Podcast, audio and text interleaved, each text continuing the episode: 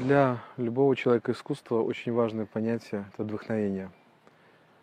Вдохновение – это то, чего ищет, существуют целые методики обретения вдохновения.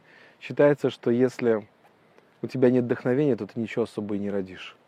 А, конечно же, существует техника, можно быстро научиться рисовать или играть на музыкальном инструменте, но если ты делаешь это без вдохновения, то это получается что-то обычное. А обычным мир полон – и если ты обычно, то чем ты отличаешься от других, это чем ты очень нужен. А, в конце концов, а, все-таки все творчество, все искусство построено на вдохновении.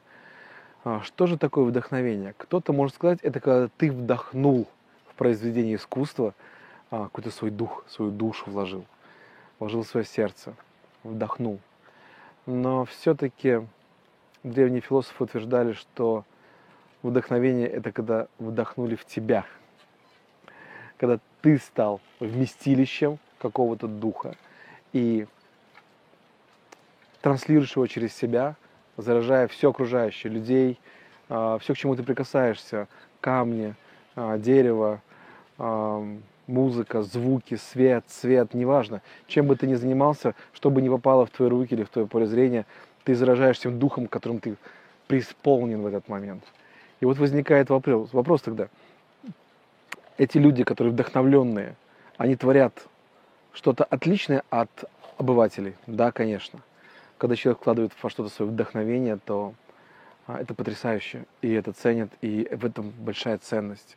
Можно сказать, что этой культурой насыщается мир, и мы все дальше отходим от дикости, а, от уровня дикарей, а значит человечество, насыщенное такой красотой вдохновленных творцов, а, будет становиться все лучше и лучше. Это путь эволюции. А, таким образом, для человечества творцы, которые вдохновлены и что-то творят, очень важны. Хорошо. Но если это так важно, значит, надо стяжать вдохновение. А, значит, надо сделать так, чтобы ты был вдохновлен.